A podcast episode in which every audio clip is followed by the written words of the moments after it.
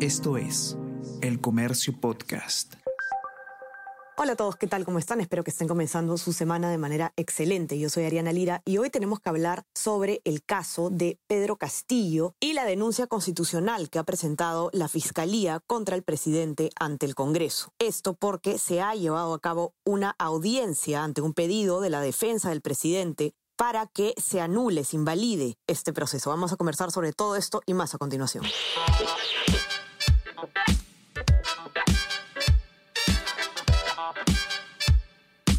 Esto es Tenemos que hablar con Ariana Lira.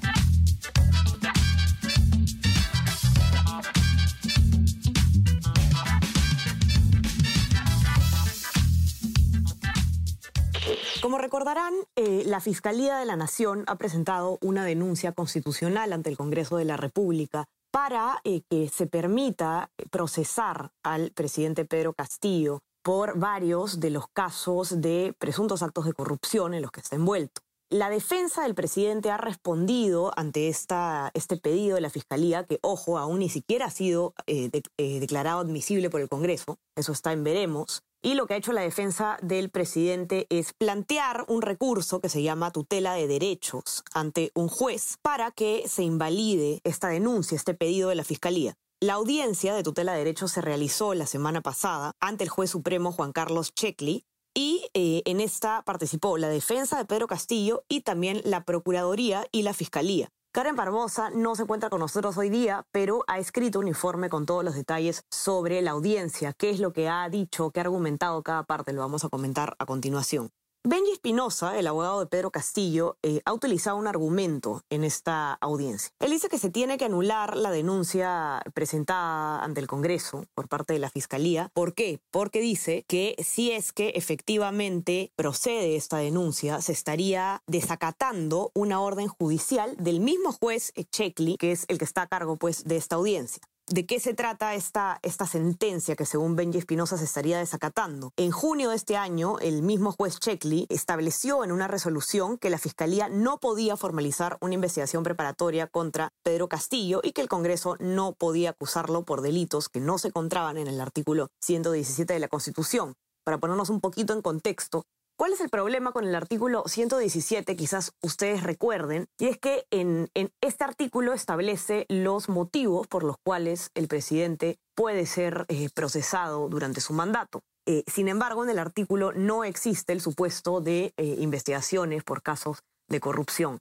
Por lo tanto, em, lo que ha planteado la fiscal de la Nación en su denuncia constitucional es que si bien en este artículo no está expresamente eh, la causal de que el presidente esté envuelto en, casos de corrupción, se tiene que leer la Constitución a la luz de, tratados internacionales que el Perú ha suscrito y uno de ellos es un tratado que tiene que ver justamente con em, la prevención de la corrupción y con la, con la lucha contra la corrupción. Por lo tanto, em, lo que ha hecho Benji Espinosa, el abogado de Castillo, es decir, que si es que eh, procede esta denuncia constitucional, se estaría desacatando expresamente esta sentencia de junio de este año.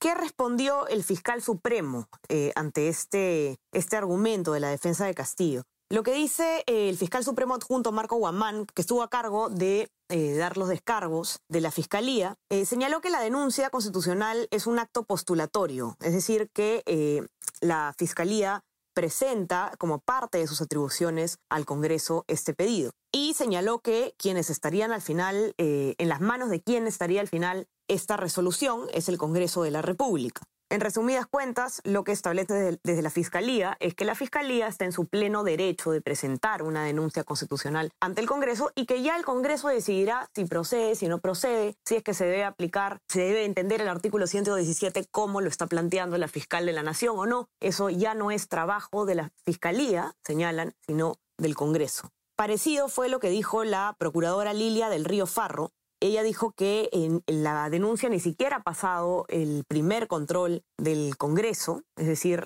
eh, el Congreso aún ni siquiera ha dicho si es admisible o no, mucho menos eh, se ha pronunciado sobre el fondo, y que por lo tanto no existe ningún acto que esté lesionando los derechos del presidente Castillo.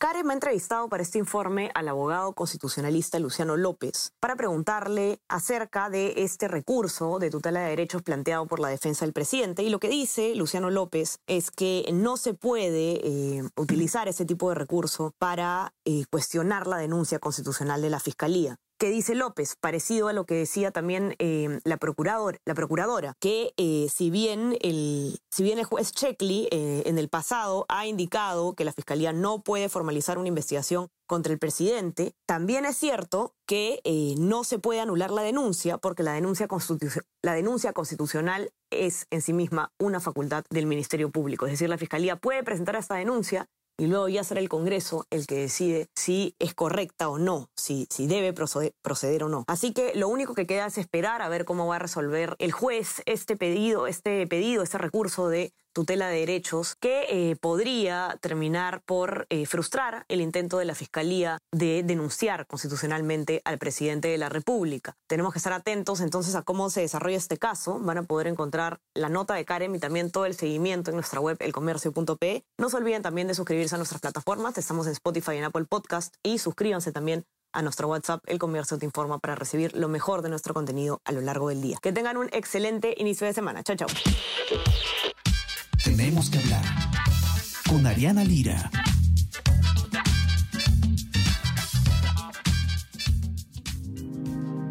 El Comercio Podcast.